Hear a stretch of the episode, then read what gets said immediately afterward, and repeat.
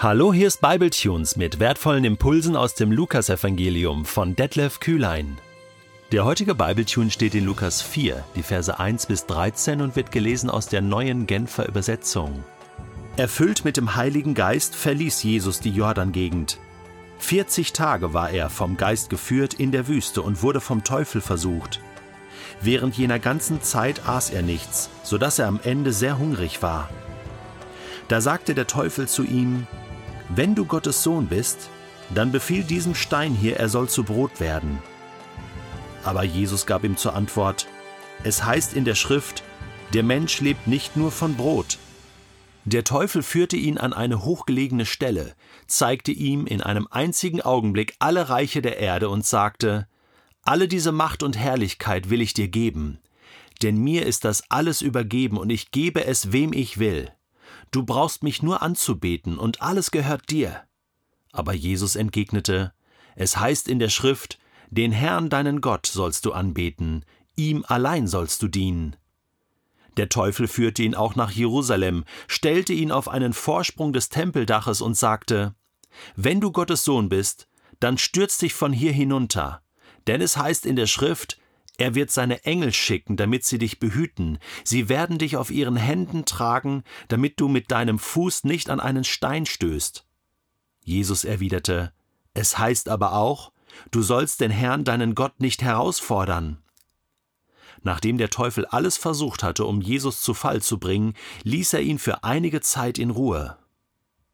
Mit einer Selbstverständlichkeit berichtet uns die Bibel von der Existenz des Heiligen Geistes, von der Existenz des Teufels, von der Existenz der Engel und natürlich von der Existenz Gottes. Und in gleicher Weise sollten wir das auch glauben. Wir sollten es einfach für bare Münze nehmen und nicht lange drüber nachdenken. Warum? Weil die unsichtbare Welt Realität ist. Und gerade hier in dieser Geschichte trifft die unsichtbare Welt auf die sichtbare. Der Teufel versucht den Menschen Jesus in der Wüste. Und Jesus zeigt uns, wie man in der Versuchung bestehen kann. Schauen wir uns das mal Schritt für Schritt an. Erfüllt mit dem Heiligen Geist verließ Jesus die Jordan-Gegend. Jesus war mit dem Heiligen Geist erfüllt. Kinder Gottes, Söhne und Töchter Gottes sind mit dem Heiligen Geist erfüllt. Auch Jesus war das. Das ist kein besonderes Merkmal, sondern das ist das Merkmal, was die Kinder Gottes auszeichnet. Und Jesus, und das ist das Entscheidende, lässt sich führen vom Heiligen Geist. Vom Geist geführt wurde Jesus in die Wüste. 40 Tage war er dort. Das heißt, Jesus ist dem Geist Gottes gehorsam. Er handelt nicht nach seiner Laune, nicht in Eigenregie, sondern er unterstellt sich hier dem Willen Gottes, der Führung Gottes. Und die war jetzt in diesem Moment nicht einfach. Ich meine, er hatte gerade diese Taufe erlebt und wie schön wäre es jetzt gewesen, seinen öffentlichen Dienst mit Karacho zu beginnen, mit irgendeinem Wunder, mit, mit Jüngern, die er in die Nachfolge ruft. Nein, er ist allein und er fastet 40 Tage. Das ist ein Programm. Das ist ein Start.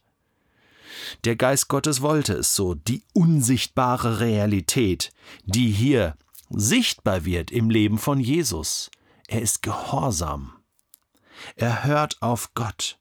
Was passiert hier?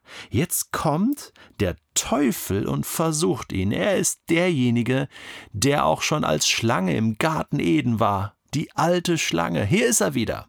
Und er will Gottes Werk immer zerstören, aufhalten, hindern. Er hat drei Versuche. Drei Versuche. Und der erste Versuch ist der. Wenn du Gottes Sohn bist, dann befiehl diesem Stein hier, er soll zu Brot werden. Zwei Dinge sind mir aufgefallen. Erstens, diese Frage, wenn du Gottes Sohn bist, also wenn du das bist, also sollte Gott gesagt haben, dass du Gottes Sohn bist? Ja, das hatte er schon bei der Taufe. Dies ist mein lieber Sohn. Das hatte Gott gesagt und der Teufel versucht ihn an diesem Punkt. Warum ist es eine Versuchung? Weil Jesus es sich selbst beweisen soll. Ja, bin ich jetzt wirklich Gottes Sohn? Weil Jesus in Eigenregie handeln soll. Er ist ja Gott gehorsam. Er lässt sich vom Geist Gottes führen. Komm, mach dein eigenes Ding, Jesus. Du bist doch Gottes Sohn.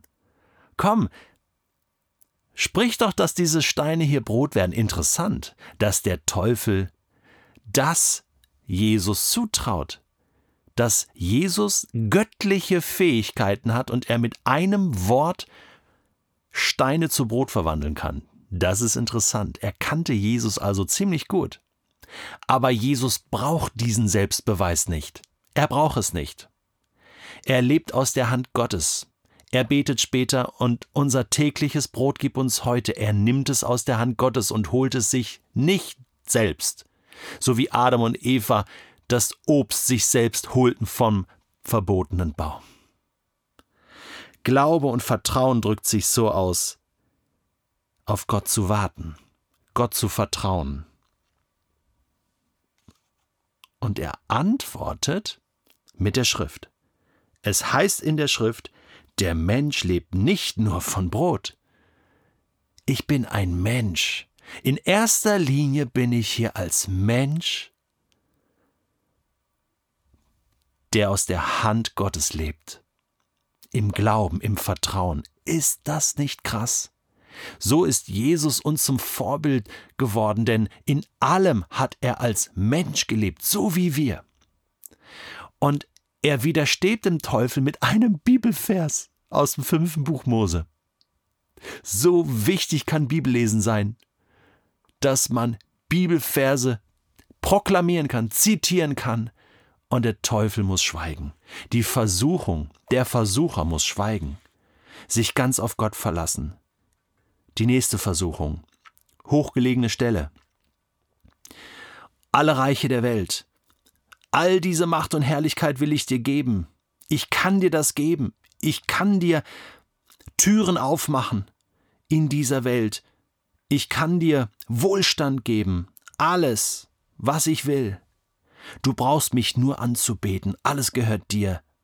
Das war die Einladung, sich einen einfachen Weg auszusuchen, um Herrscher dieser Welt zu werden. Aber Jesus wusste genau, Nein, es gibt nur einen Gott, und den sollst du anbeten, ihm allein sollst du dienen, auch wenn ich damit erstmal auf vieles verzichten muss. Aber es gibt für mich nur einen Gott. Nur ihn allein soll ich anbeten. Wieder entgegnet er mit einem Schriftwort.